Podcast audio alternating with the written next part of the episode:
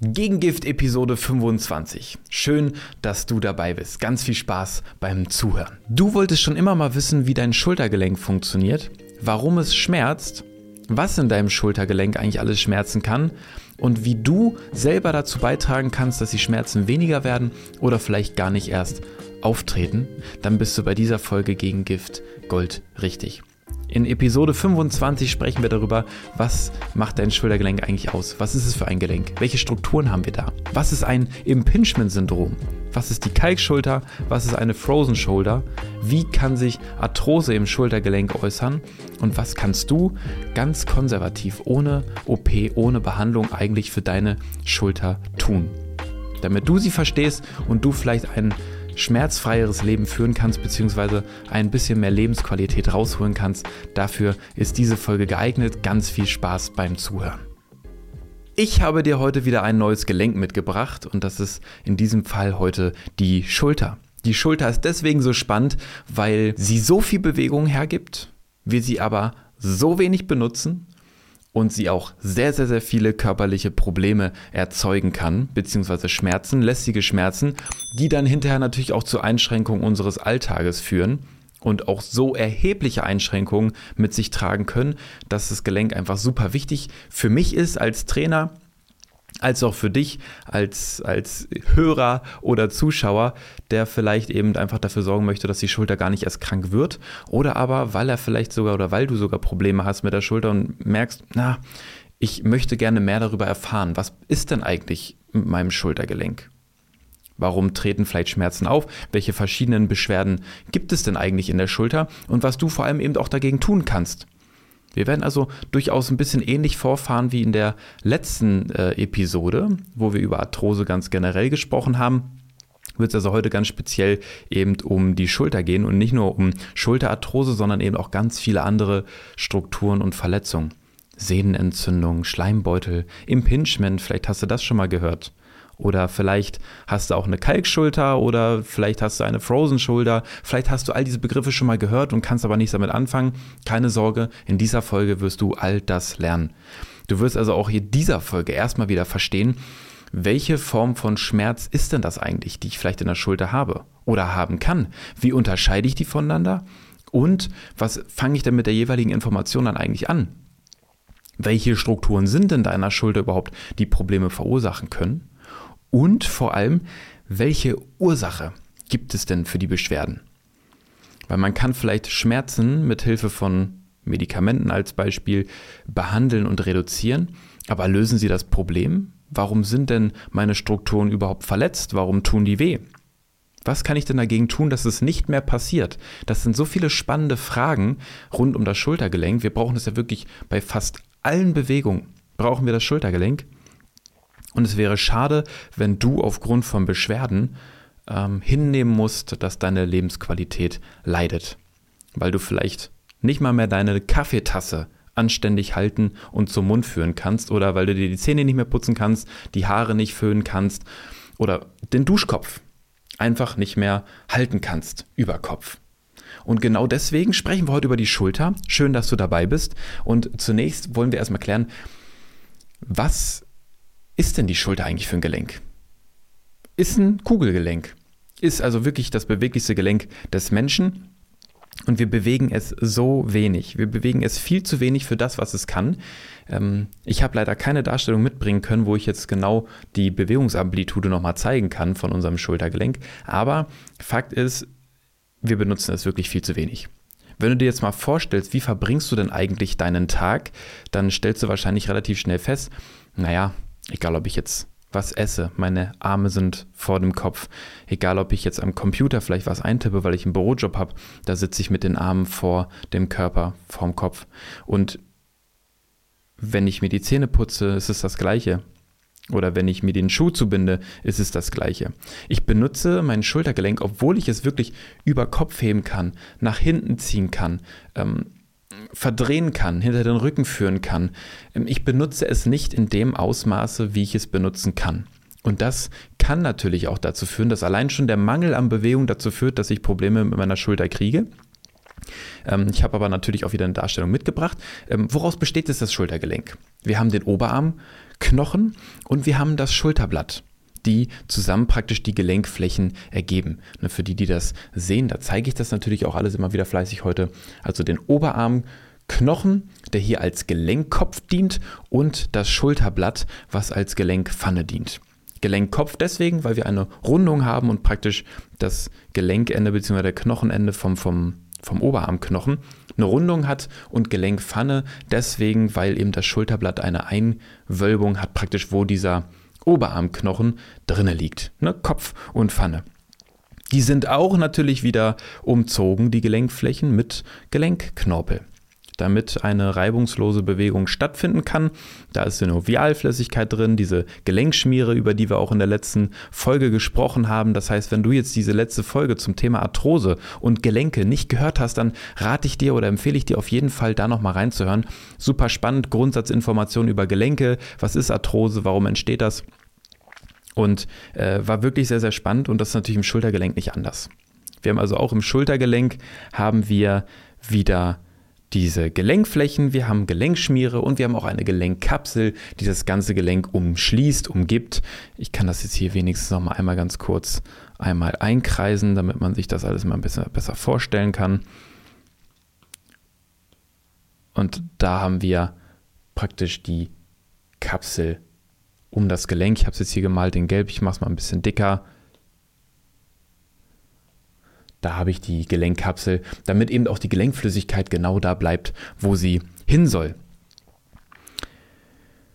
Und dadurch, dass ich das Schultergelenk halt eben nicht so benutze, wie ich es benutzen soll, und wir haben schon darüber gesprochen, sehr einseitig, benutze es viel vor dem Körper, wird sich natürlich auch mein Körper daran gewöhnen, wie ich die Schulter benutze.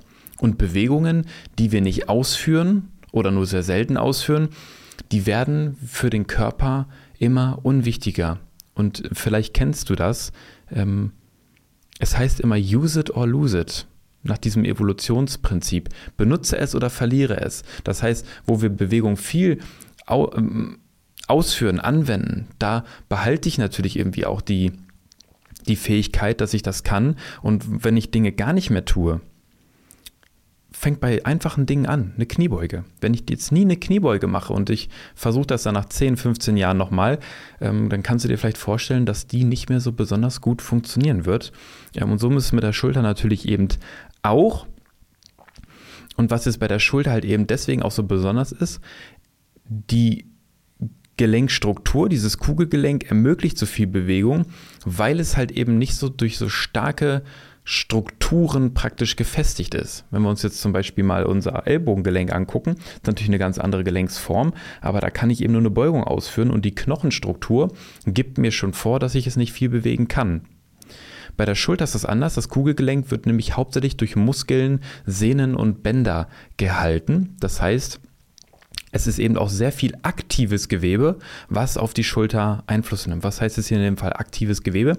Wir können ja unsere Muskulatur, unsere Rotatorenmanschette zum Beispiel, die den Arm nach außen rotieren lässt, also eine Drehung nach außen ausführen lässt, sowie nach innen.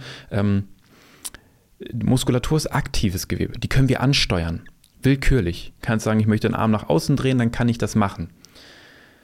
Und der Knochen, den können wir ja nicht willkürlich ansteuern. Das ist eine passive Struktur. Genau wie auch der Knorpel eine passive Struktur ist. Und ich möchte jetzt nichts Falsches erzählen, aber ich meine auch eben Bänder, Schrägstrich Sehnen sind passive Strukturen zumindest teilpassiv, ne, weil die kann ich nicht aktiv ansteuern, aber ähm, ist insofern ähm, zumindest die Sehnen ähm, aktives Gewebe, weil ich die mithilfe meiner Muskulatur natürlich auf Zug und Spannung bringen kann. Aber ich hoffe, du hast verstanden den Unterschied zwischen passiven Strukturen, Knochen, Gelenke selbst und der aktiven Struktur außen herum, Muskulatur, die unser Gelenk eben bewegen lässt. Und dadurch, dass es eben durch Muskeln so stark gehalten wird, das Gelenk, kann ich halt eben auch super viel mit muskulärer Aktivität hinterher erreichen. Ähm, das heißt, wenn ich jetzt Bewegung viel ausführe, werden die stärker, werden die besser. Wenn ich Bewegung nicht mehr ausführe, werden die schlechter und verkümmern. Also, wollen wir vielleicht erstmal anfangen mit der Unterscheidung von Schmerzen in der Schulter. Wie unterscheide ich denn jetzt eigentlich, was tut mir denn da eigentlich gerade weh? Wenn jetzt mein ganzes Gelenk entzündet wäre, als Beispiel, ist so ein Thema von einer Frozen Shoulder. Vielleicht hast du schon mal gehört. Heißt deswegen Frozen Shoulder, weil die wie eingefroren ist. Ich kann eigentlich fast keine Bewegung mehr ohne Schmerzen ausführen.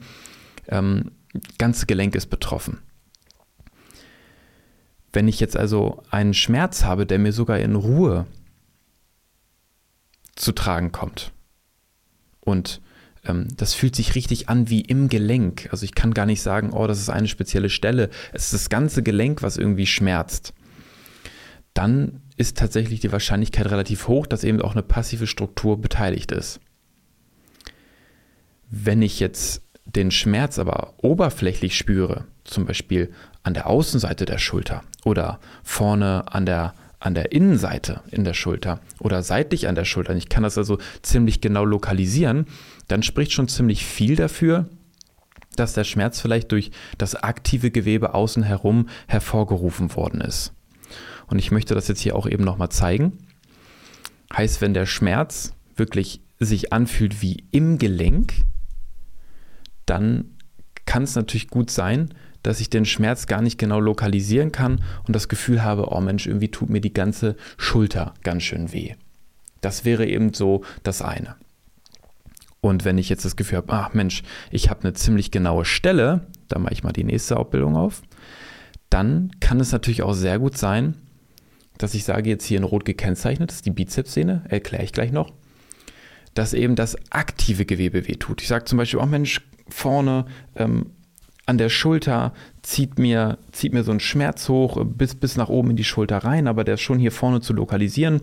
Und wenn ich hier drauf drücke, da tut das weh, dann kann das schon sehr gut sein, dass ich jetzt wirklich eine aktive Struktur habe, die irgendwo entzündet ist, die verletzt ist, die mir dann eben weh tut. Und vielleicht merkst du jetzt für dich schon so, ah ja, ich habe den Schmerz sonst eher wirklich mitten im Gelenk, das kann ich gar nicht so genau lokalisieren. Das ganze Gelenk tut irgendwie weh bei Bewegung oder auch in Ruhe. Ähm, das meistens eher mehr ähm, passive Strukturen, richtige Gelenkstrukturen betroffen sind.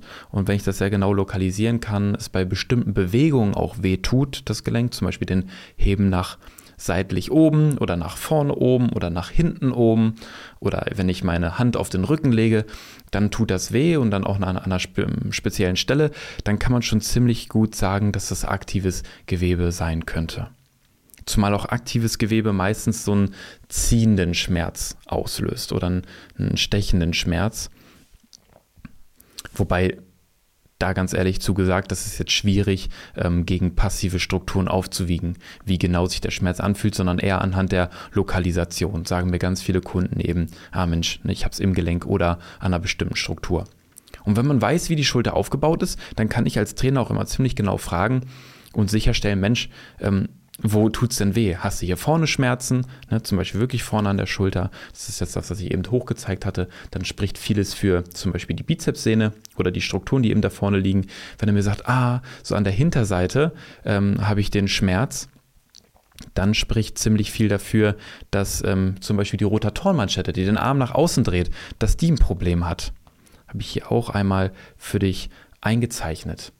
Jetzt hier in Rot gekennzeichnet die Supraspinatus-Sehne, die Rotatorenmanschette, ein Teil der Rotatorenmanschette, die den Arm nach außen dreht. Auch da kann ich natürlich den Kunden ganz genau fragen, Mensch, wo hast du denn den Schmerz? Oder direkt unter dem Schulterdach. Wenn direkt unter dem Schulterdach, also wenn du bei dir mal selber auf die Schulter fasst, oben, da wirst du einen Knochen spüren. Und den Knochen, den du da spürst, das ist eben einmal das Schlüsselbein. Wenn du dem Schlüsselbein nach außen Richtung Schulter folgst, dann kommst du zum Schulterdach und das nennt sich Akromion. Und wenn es irgendwie darunter weh tut und gerade auch wenn du den Arm seitlich hebst oder auf der Schulter drauf liegst, dann ist eben auch ganz häufig der Schleimbeutel betroffen. Was ist jetzt ein Schleimbeutel, könntest du dich fragen? Ich habe den auch hier nochmal eingezeichnet. Der Schleimbeutel ist ein Puffer im Gelenk. Den haben wir also unterhalb des Schulterdachs, damit, wenn ich den Arm seitlich hochhebe, dass ich da nicht direkt mit meinem Oberarmknochen an das Schulterdach docke, sondern dass der geschützt wird durch den Schleimbeutel. Also der reduziert praktisch Reibung und Druck auf bestimmte Gelenkstrukturen. Und der Schleimbeutel ähm, dient also als Pufferscheibe, um uns zu schützen vor Verletzungen, um vor Druck und Reibung und Reizung zu schützen. Und wenn so ein Schleimbeutel aber ständig und immer gereizt wird durch Fehlstellung des Gelenks zum Beispiel, dann kann auch der sich entzünden. Also du siehst schon, wenn man weiß, wo welche Strukturen in der Schulter liegen, dann kann man ziemlich genau lokalisieren, was könnte denn eigentlich gerade dein Problem sein. Und ich würde jetzt natürlich auch ganz gerne nochmal ganz äh, kurz auf die Arthrose zu sprechen kommen. Die Arthrose, das wäre also meistens ein Schmerz, den ich wirklich in der Schulter habe, schwer zu lokalisieren ist und wo ich einfach das Gefühl habe, bei sämtlichen Bewegungen habe ich Schmerzen. Ähm, natürlich kann ich auch hier Knorpelabrieb haben, direkt in den Gelenkflächen. Ich male es hier auch nochmal in Rot nochmal etwas mehr dazu. Ich habe hier schon gekennzeichnet, auch den Pfeil und hier in der Gelenkfläche, da können Abreibungen wieder entstehen auf dem Knorpel und dann habe ich Schmerzen. Das haben wir in der Arthrose-Folge in der letzten Woche ausführlich besprochen. Wenn dich das interessiert, das Thema Arthrose, dann geh doch gerne nochmal eine Episode zurück und hör dir die unbedingt an. Ich verlinke sie dir auch gerne nochmal unten in der Videobeschreibung oder in den Show Notes bei Spotify und Co. Wenn ich jetzt also weiß, okay, was habe ich denn da eigentlich? Ist es eher ein globaler Schmerz? Oder habe ich eher einen sehr punktuellen Schmerz, dann wäre es natürlich jetzt ratsam, das final auch klären zu lassen. Ich würde also niemals auf die Idee kommen, einem Kunden oder einem Klienten ähm, jetzt zu empfehlen, Mensch, da hast du in der Schulter nichts, mach einfach die und die Übung. Also eine medizinische Abklärung, auch hier an der Stelle sei das gesagt, eine medizinische Abklärung ist absolut notwendig. Weil egal ob da mit einem bildgebenden Verfahren Röntgen zum Beispiel von der Schulter, da können wir ja dann eben auch ähm, durchaus ähm, Arthrose erkennen oder halt eben eine Arthroskopie, wo wir also wirklich mit, einem, mit einer Kamera praktisch minimal invasiv in die Schulter eindringen. Auch da können wir sehen, sind da Strukturen kaputt. Und ich habe es schon gesagt, ähm, mit diesem bildgebenden Verfahren, also die Arthroskopie, kann man natürlich eben auch mehr sehen als nur Knorpelschäden, sondern ob da was anderes im Gelenk vielleicht nicht in Ordnung ist. Kalkschulter zum Beispiel kannst du haben. Ja, wenn also eine Verkalkung der Sehnen ähm, in der Schulter ähm, aufgetreten ist. Ne? Also wird dann natürlich ganz hart und die Sehnen entzünden, dadurch entstehen Schmerzen, komme ich auch gleich nochmal zu.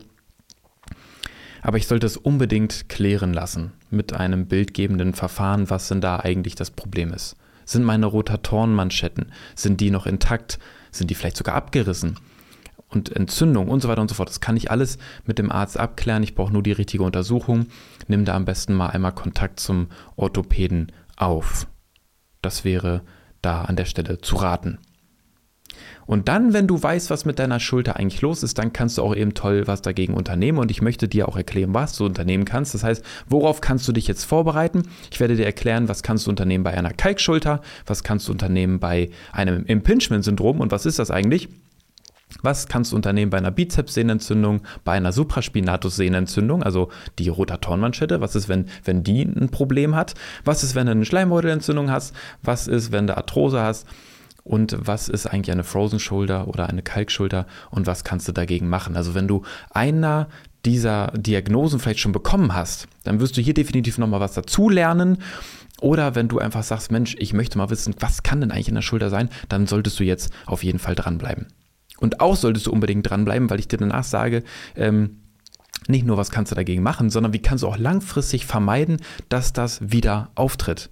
Damit du schmerzfrei werden kannst oder zumindest eine deutliche Steigerung deiner Lebensqualität erreichen kannst, weil die Schulter ist wirklich gar nicht mal so schwer zu verstehen. Ist natürlich keine Allheilung und ich möchte dir auch keine Versprechung geben, die ich nicht einhalten kann, aber du wirst ganz viel über deine Schulter lernen und deswegen lohnt sich auf jeden Fall das Dranbleiben. So, wir fangen vielleicht mal an mit dem Impingement-Syndrom, weil das Impingement-Syndrom neben Arthrose wirklich eines der häufigsten, ich sag mal, Beschwerdebilder erzeugt, wie sonst nichts weiteres.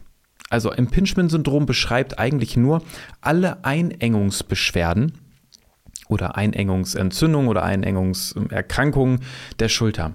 Wir haben also ein, ein Platzproblem in der Schulter. Und wenn ich ein Platzproblem in der Schulter habe und ich mich bewege, dann wird durch diesen Platzmangel in der Schulter eine Reizung erzeugt auf Strukturen, die vielleicht gar nicht so gereizt werden sollen. Und es ist prinzipiell erstmal egal was. Eine dieser Strukturen in der Schulter wird durch diese Fehlbelastung durch dieses Platzproblem zerdrückt und gereizt, wodurch sie entzünden können. Und deswegen umschreibt Impingement meistens wirklich nur alle Einengungsbeschwerden in der Schulter. Das kann die Bizepssehne sein, die ich eben schon mal gezeigt hatte, die also vorne an der Schulter liegt. Ne, der Bizeps ist ja unser Armbeuger, der unseren Arm also beugen lässt. Die Bizepssehne zieht bis ganz hoch in die, in die Schulter und beziehungsweise unter das Schulterdach. Nicht ganz, aber sie zieht eben, Entschuldigung, ich habe das eben einmal gezeigt, bis ganz vorne in die Schulter rein. Es kann aber eben auch, wie eben schon gezeigt, heißen, dass der Schleimbeutel ein Problem hat. Es kann auch heißen, dass die Supraspinatussehne, unsere Außenrotation, ein Problem hat. Ich habe das hier mal alles versucht einzuzeichnen. Und deswegen kann man halt eben nicht sagen, Impingement ist Impingement, weil ähm, Impingement wirklich nur beschreibt global, ah, wir haben da ein Einengungsproblem. Wie entsteht denn dieses Einengungsproblem jetzt eigentlich? Wir haben das jetzt im Intro ganz kurz angerissen. Dadurch, dass ich mich natürlich sehr einseitig bewege, nehme ich auch durchaus Fehlstellungen ein, die dazu führen können, dass ein Impingement-Syndrom entsteht. Und dafür ist es wichtig zu verstehen, wenn du dir deine Haltung mal anschaust und du vielleicht mal auf deine Schultern schaust, sind die denn eigentlich so schön nach hinten gezogen, wie man dir immer sagt, du sollst sie vielleicht halten? Ah, oh, zieh mal deine Schulter nach hinten. Du fällst so total mit dem Körper nach vorne ein. Stell dich mal aufrecht und gerade hin. Das heißt, du kannst ja meistens schon ziemlich gut erkennen, wer steht denn eigentlich aufrecht und wer fällt total nach vorne ein. Und das passiert meistens eben auch hauptsächlich mit über die Schultern.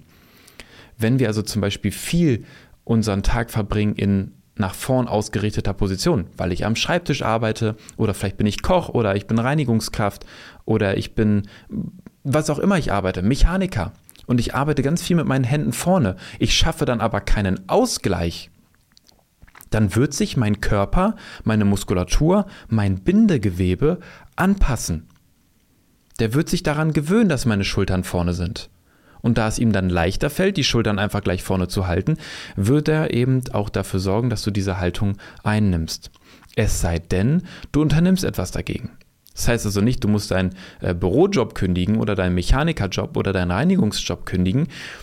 Du solltest nur darauf achten, dass du dich dann nach langer Belastung in vorgeneigter Position oder mit den Armen vor dem Körper eben auch wieder so bewegst, dass du den Arm hinter den Körper führst oder über Kopf oder hinter den Körper. Also es ist extrem wichtig, dass wir dann einfach unsere Schulter bewegen, wenn wir uns lange in sehr einseitigen oder einseitig belasteten Positionen befunden haben. Wenn es aber erstmal dazu gekommen ist, dass mein Bindegewebe sich angepasst hat, also unser Bindegewebe, ne, die Faszien, die den Muskel umgeben und auch unser Muskel ist irgendwo Bindegewebe, das kann sich eben an lang eingenommene Position anpassen.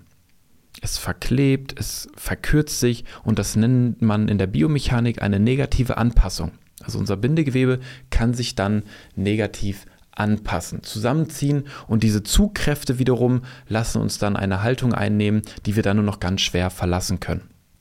Ich hoffe, das war so für dich erstmal verständlich. Dazu zeige ich auch später nochmal eine Abbildung. Und es ist also nicht immer nur der Muskel, der verkürzt. Es sagt immer so, oh, deine Muskeln sind verkürzt, dehn dich mal ein bisschen. Es sind nicht nur die Muskeln, die sich verkürzen, sondern halt eben auch das Bindegewebe, was sich negativ anpasst. Wenn du dann erstmal eine Haltung hast, wo deine Schultern nach vorne fallen, zum Beispiel, dann laufen natürlich die Bewegungen nicht mehr so, wie sie laufen würden, in einer in Anführungszeichen gesunden, guten Körperhaltung. Zum Beispiel hast du jetzt sehr viel Spannung auf den Schultern vorne. Deine Schulter kippt nach vorne und dadurch entsteht bei Bewegung nach oben, wo du den Arm hebst, Reibung. Besonders vorne in der Bizepssehne, da entsteht jetzt Reibung.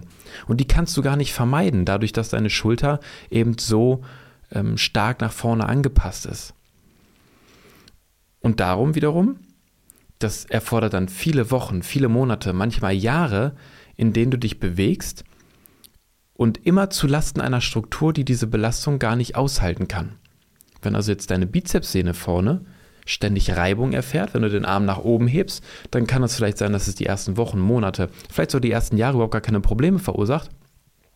Sobald du dann aber diese Schwelle überschritten hast oder dich zu viel in dieser Position belastet hast, dann droht diese Sehne zu entzünden.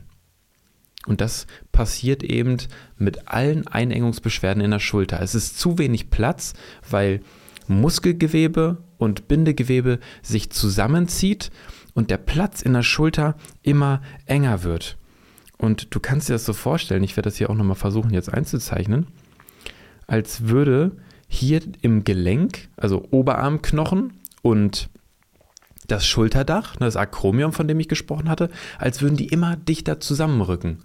Als würde hier das Akromion, ich zeige, ich habe es schon mal eingezeichnet, genau, als wäre da immer weniger Platz, als würde hier dieses schwarze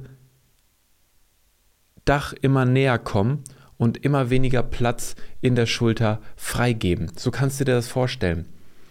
Das heißt, als würden die Knochenstrukturen richtig zusammenrücken und durch die Fehlhaltung, vielleicht eine Innenrotation nach vorne, wird dann sowieso die Schulter ganz anders belastet. Wenn du dann diese Einengungsbeschwerden erstmal hast, dann ist die Entzündung aber am Ende nur das Symptom. Das heißt, der Grund, warum zum Beispiel der Schleimbeutel, wenn du den Arm seitlich hebst, der hat immer zu viel Reibung erfahren. Oder die Bizepssehne, weil du den Arm nach vorne gehoben hast, die hat immer zu viel Reibung erfahren. Oder die Supraspinatussehne, deine Außenrotation, die hat deswegen eine Entzündung, weil sie zu viel Reibung erhalten hat durch dieses Impingement-Syndrom. Und du kannst jetzt vorstellen, die Entzündung kannst du zwar hemmen, mit Medikamenten zum Beispiel, Entzündungshemmer, Schmerzmittel können helfen, um den Schmerz zu lindern, aber die Ursache, warum die Schulter eigentlich wehtut, oder die Strukturen in der Schulter wehtun, die ist gar nicht gelöst. Und sicherlich, jetzt da um die Therapie schon mal vorwegzugreifen, ist es extrem wichtig, dass du schmerzlindernd arbeiten kannst oder arbeiten wirst, aber du wirst dadurch jetzt nicht das Problem beheben, warum die Schulter schmerzt. Es ist also wirklich extrem wichtig, dass du die Ursache, nämlich diese Einengung den, das Platzproblem, dass wir das mit Hilfe von Training oder Physiotherapie oder Dehnung, Muskelaufbautraining, dass wir das lösen. So kannst du dir also schon mal vorstellen, aha, warum ist denn das eigentlich so? Warum tut mir die Schulter weh? Das heißt, bei allen Beschwerden kann ich dir so schon mal sagen, wenn du den Arm nach oben hebst und erst so ab 70, 80 Grad, wenn du den Arm angehoben hast, Schmerzen hast, das spricht ganz häufig für ein Impingement, weil du nämlich dann, wenn du den Arm hebst, bis 90 Grad, bis 90 Grad, kann der Oberarm angehoben werden, ohne dass das Schulterblatt sich mitdreht. Und dann, wenn der Platz zu eng ist, dockst du ab über 90 Grad, aber mit dem Oberarmknochen am Schulterdach oben an. Du dockst da an und dazwischen werden also alle Strukturen abgedrückt. Welche jetzt letztendlich entzündet, das ist immer von Fall zu Fall unterschiedlich, aber du kannst dir das so vorstellen, wenn da die Strukturen abgedrückt werden, weil zu wenig Platz ist, entsteht eine Entzündung. Und deswegen tut die dann eben auch nicht weh, vielleicht wenn du den Arm hier unten ähm, direkt neben den Körper hängen und pendeln lässt, sondern erst, wenn du den nach oben hebst, zum Beispiel. Ganz häufig ist das so beim Impingement-Syndrom. Arthrose brauchen wir jetzt, glaube ich, gar nicht mehr so extrem stark thematisieren. Wenn natürlich jetzt hier in der Gelenkfläche der Knorpel, wenn der beschädigt ist in der Schulter, dann ist natürlich logisch, dass ich dann über über, über Schmerzen plage, wenn ich natürlich bei allen Bewegungen auch hier wieder einen Abrieb habe in den Knorpelflächen, dann äh, tut das natürlich weh. Und auch da können wir dann die Arthroskopie verwenden, um festzustellen, was tut da eigentlich weh. Ich habe es hier nochmal eingezeichnet. Ja, wenn mein Knorpel beschädigt ist, dann habe ich da halt eben Beschwerden an der Gelenkfläche. Und da kannst du halt viel bewegen. Du kannst auch da sicherlich ähm, spannungsreduzierende Übung machen, damit der Anpressdruck im Gelenk nicht so stark ist. Aber prinzipiell musst du da wirklich ein bildgebendes Verfahren haben und dann über ähm, vielleicht auch medizinische Eingriffe nachdenken. Je nachdem, wie stark die Einschränkung ist, die du so mit dem Gelenk hast, wie stark das schmerzt. Jetzt würde ich ganz gerne auf die Kalkschulter eingehen. Was ist denn eigentlich eine Kalkschulter? Und eine Kalkschulter ist tatsächlich wirklich eine Verkalkung der Sehnen im Schultergelenk. Ganz häufig zum Beispiel auch wieder die Supraspinatussehne, die da entzündet. Und das liegt daran, dass wir praktisch äh, vermehrte, ich sag mal, vermehrtes Sehngewebe äh, bilden, also Bindegewebe bilden, was dann hinterher durch, äh, durch, durch Calciumablagerung ähm, fest wird. Also um es jetzt einfach so, die genaue Ursache ist tatsächlich bis heute gar nicht erkannt, warum das so passiert, aber wir haben praktisch eine, eine Mehrbildung am, an den Sehnen, die dann halt eben praktisch vom Immunsystem ähm, ähm, attackiert wird und es wird mit Hilfe von Kalzium versucht man dieses entstehende Gewebe praktisch dann zu festigen und dadurch entsteht diese Verkalkung. Bei einer Kalkschulter ähm, tut eigentlich dann auch wirklich nur die, Entzündung, also was heißt nur, die Entzündung tut dann da weh. Der Kalk selber tut gar nicht so weh, aber eben die Entzündung, die durch den Kalk entsteht, die tut eben weh. Und ganz häufig kann man auch da mit entzündungshemmenden Medikamenten und viel Bewegung und Physiotherapie da ganz gut was gegen machen.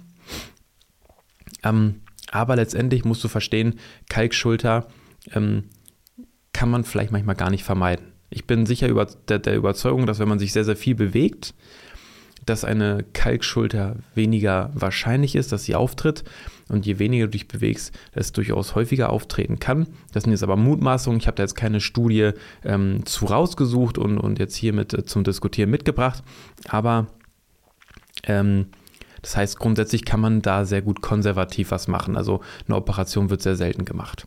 Was häufig noch gemacht wird, eben um das Kalk dann hinterzulösen, sind Stoßwellentherapien, die also praktisch das, die, die Kalkablagerungen in den Sehnen aufbrechen sollen und dann werden die frei und über die Blutbahnen im Gewebe selber abgetragen. Die müssen also nicht entfernt werden meistens, sondern es reicht dann also wirklich, sie aufzubrechen, zu lösen und dann werden sie vom Körper eigenständig abgetragen.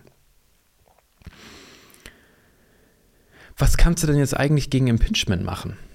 Hast du dich vielleicht noch gefragt? Da komme ich gleich zu und ähm, das mache ich deswegen gleich, weil ich das mit einem anderen Punkt sehr gut verbinden kann. Bleib also unbedingt dran, wenn du noch wissen möchtest, was kannst du gegen dein Impingement-Syndrom tun. Die Ursache kennst du ja schon. Dann haben wir neben der Kalkschulter, neben Arthrose, neben Impingement noch die Frozen Shoulder. Und auch da sind die Ursachen tatsächlich nicht geklärt. Du kannst dir die Frozen Shoulder vorstellen wie eine vollständige Gelenksentzündung. Das komplette Gelenk entzündet und schmerzhaft in sämtlichen Bewegungen. Ähm, und auch da kann man sicherlich durch Physiotherapie, durch Bewegung ähm, den Stoffwechsel ankurbeln und vielleicht auch durch entzündungshemmende Medikamente versuchen, den Entzündungsprozess leichter oder schneller raus aus der Schulter zu ziehen. Es ist aber tatsächlich extrem, extrem, extrem langwieriger Prozess. Eine Frozen Shoulder ähm, dauert wirklich ewig, bis die regeneriert. Und auch da sind mir jetzt so keine, keine speziellen Therapieansätze oder, oder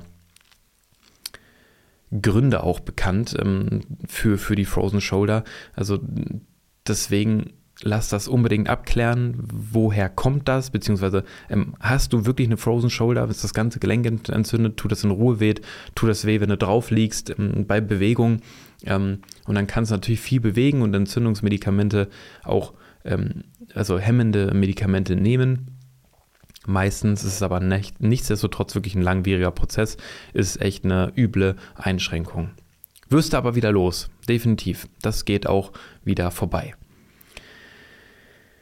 Und jetzt, wo du also weißt, gut durch Einengungsbeschwerden werden eigentlich die meisten Probleme in der Schulter verursacht, durch Fehlhaltung. Dann wirst du eben auch verstehen, dass es vielleicht möglich ist, deine Schulter durch Training, um deine Haltung zu optimieren, eben auch wieder frei machen kannst von Schmerzen und Bewegungen. Und das ist tatsächlich so. Weil wenn natürlich dann der Druck auf die Strukturen wieder abnehmen kann, weil der Platz im Gelenk wieder mehr geworden ist und deine Gelenk, ähm, dein Schultergelenk nicht mehr nach vorne kippt, sondern wieder gerade ausgerichtet ist, dann werden die Strukturen auch wieder so belastet, wie sie belasten, belastet werden sollen. Und dazu wollte ich jetzt aber noch was erzählen, weil Training alleine, also Muskelkräftigen alleine, hilft nicht, um diese Probleme loszuwerden, sondern wir brauchen wirklich langfristig haltungsoptimierende Maßnahmen. Was machst du jetzt also bei Impingement-Syndrom?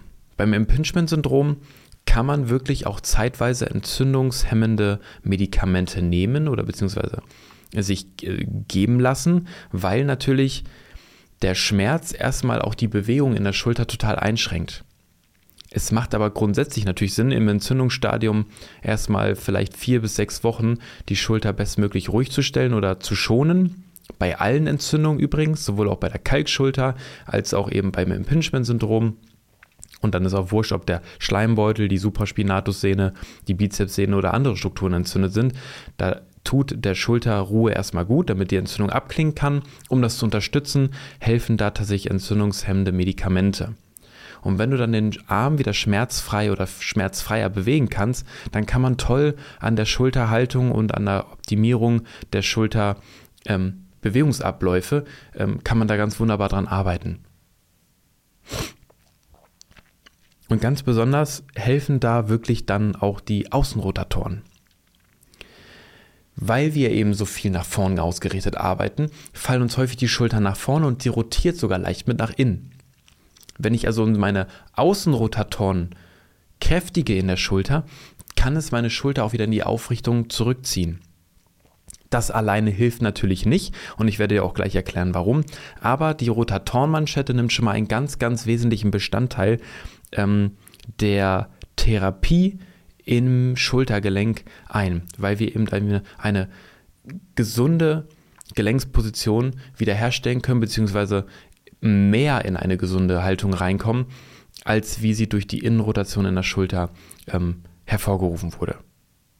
Also immer Außenrotatoren kräftigen. Aber nicht nur die Außenrotatoren können eine tolle Schultergelenksposition wiederherstellen, sondern auch meine Adduktoren. Also die Muskeln, die meinen Arm zum Körper heranziehen. Warum ist das so? Weil auch durch Spannung in der Muskulatur nicht nur die Schulter nach vorne fällt, sondern sie manchmal eben auch durch ähm, Spannung im, im Nacken, im Trapezmuskel nach oben gezogen wird. Die Schulter auf Spannung steht, nach oben gezogen wird. Und so wird der Platz halt eben nicht nur nach vorne immer enger, sondern eben auch nach oben immer enger. Ich hatte das ja gezeigt, dass praktisch das Schulterdach und der Oberarmknochen immer dichter zusammenkommen. Und wenn ich das weiß, dann kann ich eben meine Muskulatur trainieren, die meinen Arm nach unten ziehen nimmst du dir ein Gummiband zum Beispiel, befestigst das irgendwo, knotest das fest und ziehst ab Schulterhöhe immer zum Körper heran. Wenn du den Arm gar nicht auf Schulterhöhe kriegst, startest du zum Beispiel über 70 Grad oder 60 Grad und ziehst in hohen Wiederholungsbereichen 15, 20, 25 Wiederholungen den Arm immer so dicht zum Körper ran, wie du kannst. Achte nur darauf, lass die Schulter nicht nach innen rotieren. Das kannst du jetzt wirklich ganz toll sehen, wenn du die Folge nicht nur hörst, sondern eben auch schaust. Lass also auf gar keinen Fall deine Hand nach innen rotieren bei der Übung. Lass sie möglichst in der Außenrotation oder in neutraler Position und führe den Arm immer zum Körper ran. So kriegst du wieder Platz ins Schultergelenk. Außenrotatoren kräftigen, um die Schulter aus der Innenrotation zu entfernen und Adduktoren trainieren, um den Platz praktisch zum Schulterdach wiederherzustellen, zu vergrößern. Jetzt hast du vielleicht viel gekräftigt und du stellst fest, oh, ich komme aber trotzdem aus dieser Haltung einfach nicht raus. Es reicht einfach nicht, um da wirklich zum Ergebnis zu kommen. Wir haben jetzt also gelernt, Impingement ist ein Einengungssyndrom. Schulter fällt nach vorne, weil ich viel vorne arbeite. Es wird vielleicht sich nach oben auch verkleinern der Platz und ich habe so wenig Platz, dass Reibung entsteht. Und wir haben ja darüber gesprochen, dass Bindegewebe in der Lage ist, sich anzupassen und auch negativ anzupassen, wodurch Zugkräfte im Körper entstehen. Also wenn jetzt mein, meine Brustmuskulatur, meine Bauchmuskulatur sehr viel Zugkräfte haben, dann können die natürlich meinen Körper in Haltung reinzwängen, wo sie gar nicht hin möchten. Und da kommen wir wieder zum Thema Biomechanik. Ich habe dir versprochen, wir werden auch in dieser Folge Biomechanik wieder thematisieren und das werden wir genau jetzt tun. Wir haben, und da mache ich eine, ähm, eine, eine andere Darstellung auf, wir haben nicht nur die lokalen Strukturen, die daran ziehen, also zum Beispiel der Brustmuskel, der die Schulter nach vorne zieht oder die Schulter selbst, die durch zu ein Kraftungleichgewicht zum Beispiel nach vorne gezogen wird, sondern wir haben in der Biomechanik auch wirklich myofasziale Bindegewebsketten. Also wir haben nicht nur Faszien und Bindegewebe um den einzelnen Muskeln, sondern ganze Ketten, also Muskelketten, Bindegewebsketten, die in einer langen Linie praktisch Zug erzeugen. Und in der Schulter können das verschiedene sein, aber ich zeige das mal in die Kamera, zum Beispiel unsere frontale funktionelle Bindegewebskette. Die zeige ich jetzt mal. Mal gucken, ob man das erkennen kann. Die geht diagonal von unserer Schulter. Ach Mensch, so ist noch besser. Die geht diagonal von unserer Schulter zu unserer Knie- oder beziehungsweise Oberschenkelinnenseite. Und wenn diese ganze Zuglinie negativ angepasst ist, dann kann das dazu führen, dass zum Beispiel eine Schulter, die nach vorne fällt, immer noch nach vorne fallen will, egal wie viel ich meine Rotatormanschette trainiere. Weil die Ursache dafür, dass meine Schulter nach vorne fällt, dass sie ähm, in eine eingeengte Position fällt, dass wir ein Impingement haben, die liegt vielleicht gar nicht in der Schulter selbst, sondern an einer Zuglinie, die ein Problem hat, die also nicht mehr richtig loslassen kann. Und diese Zuglinien, die kann ich dann natürlich öffnen durch Faszienübungen. Ich kann also praktisch, jeder kennt's, Faszienequipment, kleine Bälle zum Beispiel oder größere Bälle oder Faszienrollen, die kann ich punktuell benutzen, um diese Linien aufzulösen. Ich bitte dich um Verständnis, das kriege ich in diese Folge so niemals rein, ähm, zu erklären, wie das äh, funktionieren kann, zumal die Ursachen also ganz unterschiedlich sein können. Es kann auch sein, dass das gar nicht dein Problem ist. Es gibt nämlich zum Beispiel auch die funktionelle Rückenlinie die, obwohl sie an der Rückseite des Körpers liegt, ebenfalls Probleme in der Schulter hervorrufen kann. Die Schulter kann aufgrund der Rückenlinie trotzdem nach vorne fallen. Deswegen komm jetzt bitte nicht auf die Idee und versuch einfach für irgendwas auszuräumen mit einer Faszienrolle, falls du eine hast, oder die Bälle zu benutzen. Ich möchte dir nur erklären, dass die Ursachen für Schulterbeschwerden ganz unterschiedlich sein können. Und ganz häufig, und deswegen haben wir aber auch über das Impingement-Syndrom gesprochen und auch, dass eine nach vorn geneigte Haltung ganz häufig dafür verantwortlich ist, die vordere Armlinie ist wirklich auch sehr häufig daran beteiligt, dass wir eben ein Haltungsproblem in der Schulter haben. Wenn also wirklich Brustmuskulatur, Bizepsmuskulatur, Schultermuskulatur, wenn die also negativ angepasst ist und das Bindegewebe negativ angepasst ist, dann führt das eben ganz häufig zu einer nach vorn fallenden Schulter. Was musst du jetzt also für die Therapie deiner Schulter wissen? Es lohnt natürlich, die Parts zu kräftigen, die äh, Strukturen zu kräftigen, die also ein Defizit haben, weil deine Schulter zum Beispiel viel nach vorne fällt, dann trainiere die Rotatormanschette in die Außenrotation oder trainiere anstatt deine Nackenmuskeln und deine Muskeln, die die Schulter nach oben heben, die Muskulatur, die den Arm zum Körper ranführt, die Adduktoren des Arms. Oder aber du weißt auch, dass Zuglinien deines Körpers also auch dafür verantwortlich sein können, dass sie deine Schulter in eine Position reinziehen, wo sie gar nicht sein will. Und jetzt kannst du dir auch vorstellen, warum ich kein Fan davon bin, wenn Bindegewebe, äh, Entschuldigung, wenn, wenn Behandlungen angewendet werden, die sich immer nur lokal um die Schulter selbst kümmern. Ich kann die jetzt vielleicht massieren, das kann ich auch im Nacken machen, oder ich kann, ich kann ähm, Bewegungstherapie in der Schulter machen oder ich kann Schmerzmedikamente verabreichen. Ich kann auch die Schulter mit einer Spritzentherapie behandeln oder ich kann Stoßwellentherapie machen. Aber ist die Ursache meiner Schulterbeschwerden dann auch behoben? Ist die Entzündung jetzt weg? Okay, aber kommt die vielleicht wieder, weil das Problem, also die Ursache, warum die Entzündung überhaupt erst entstanden ist, weil die vielleicht gar nicht, gar nicht weg ist, die ist immer noch da und dann wird meine Schulter wieder und wieder und wieder entzünden. Und dem solltest du dich unbedingt ähm, nähern, indem du mal reinhorchst. Was tut denn da eigentlich weh? Sprich mit deinem Arzt darüber, mit dem Orthopäden.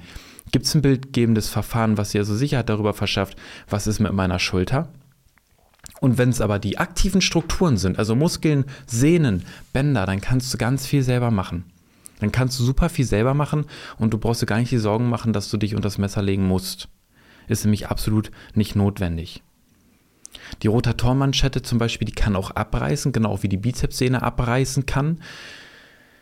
Und dann wird natürlich meistens auch operiert und das wieder angenäht. Das kann sinnvoll sein, ja. Wenn es nur entzündet ist, vermeide eine OP. Ist tatsächlich so meine Empfehlung aus der Praxis. Vermeide eine OP, wenn es in Anführungszeichen nur eine Entzündung ist weil du kannst wirklich konservativ durch Übung super viel machen. Dann klingt irgendwann die Entzündung ab und du kannst ein schmerzfreieres Leben führen. In welchen Fällen operiert man denn dann eigentlich eine Schulter? Eine Schulter wird dann operiert, wenn du zum Beispiel wirklich Arthrose hast. Wieder Grad 4. Da kommen wir zur letzten Episode. Hör da gerne nochmal rein, weil du natürlich in Arthrose Grad 4 ähm, darauf angewiesen sein wirst, ähm, die Gelenkflächen zumindest mal ähm, abzuschleifen bzw. zu glätten, dass keine, keine, keine Reibung entsteht oder keine, keine großflächigen Unebenheiten. Bei Grad 4, wenn wirklich der Knochen schon frei liegt, dann kommst du meistens wirklich nicht mehr um eine OP, um eine OP drum herum. Ganz einfach deswegen, weil natürlich die Knochen gereizt werden, dann entsteht Schmerz und so schnell kann der Knorpel nicht regenerieren. Egal wie viel Beweglichkeit deine Schulter hat oder egal wie wenig Zugkräfte auf die Schulter einwirken und wenn die super frei ist, die Bewegung, ähm, selbst dann wird wahrscheinlich Knorpel sich nicht mehr in dem Stadium so gut regenerieren können. Leider. Und ich glaube, ähm, du hast jetzt einen ganz guten Eindruck bekommen, was kann man denn eigentlich an Therapien machen. Entzündungshemmende Medikamente können helfen, um die Entzündung schneller abklingen zu lassen. Ruhig stellen kannst du definitiv machen, solltest du machen, wenn du entzündete Strukturen in der Schulter hast. Und wirklich im absoluten, ähm, ich sag mal, Worst-Case-Szenario ähm, kannst du dich natürlich auch operieren lassen. Das ist aber gerade bei Arthrose der Fall. Man kann bei einer Kalkschulter, bei einer sehr hartnäckigen Kalkschulter, gibt es auch operative Eingriffe, um den Kalk ganz zu entfernen. Wenn also den Schmerz gar nicht mehr aushalten kannst und alles Konservative ausprobiert hast, dann kann es also wirklich sein, dass es notwendig sein könnte, eine OP ausführen zu lassen. Den Schleimbeutel kann man dir zum Beispiel entfernen. Wenn der entfernt wird, ist natürlich erstmal die, der Entzündungsherd weg, der Schmerz vielleicht auch weg ähm, und so ein Schleimbeutel kann nachwachsen. Da brauchst du dir also eigentlich immer prinzipiell keine Sorgen machen. Ist relativ ähm, in Anführungszeichen harmlos. Keine OP ist harmlos, sie haben immer Risiken, äh, die sie mit sich tragen, aber prinzipiell ähm, weniger tragisch ähm, als vielleicht ein, ein ganzer Gelenksersatz, um das mal als, als Beispiel zu nennen. Wenn die Sehne abgerissen ist, Bizepssehne zum Beispiel, die muss man nicht zwingend wieder annähen. Man kann, wir haben zwei Bizepssehnen, eine lange, die in die Schulter reingeht, die ist meistens auch entzündet, und eine kurze, kurze Bizepssehne, die setzt ähm, eben weiter vorne an der Schulter an. Und man kann mit einer Bizepssehne auch super leben. Auch ohne ähm, den Supraspinatus, wenn der abgerissen ist, also die Außenrotation zum Beispiel. Auch ohne den kann man leben. Aber natürlich hast du einen volleren und einen stabileren Funktionsumfang der Schulter, wenn du dann die Sehnen wieder annähen lässt. Lass dich dabei unbedingt von einem Mediziner oder zwei beraten, die sich wirklich damit auch super auskennen. Und du hast eben auch gelernt, dass Biomechanik, also Zugkräfte im Körper, dafür verantwortlich sein können, dass wir Fehlhaltung einnehmen.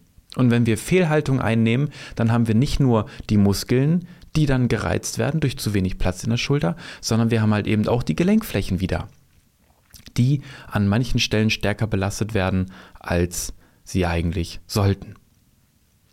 Und auch wenn sie dazugehören zu den Schultererkrankungen und Verletzungen, ähm, können natürlich auch eine Schulterluxation, also eine Gelenksauskugelung können auftreten, als auch Traumaverletzungen, also wenn wir drauffallen, Schmerzen, die durch Sturz entstehen. Das sind natürlich immer Beschwerden, die muss man ganz, ganz individuell ähm, einmal untersuchen und abklären lassen.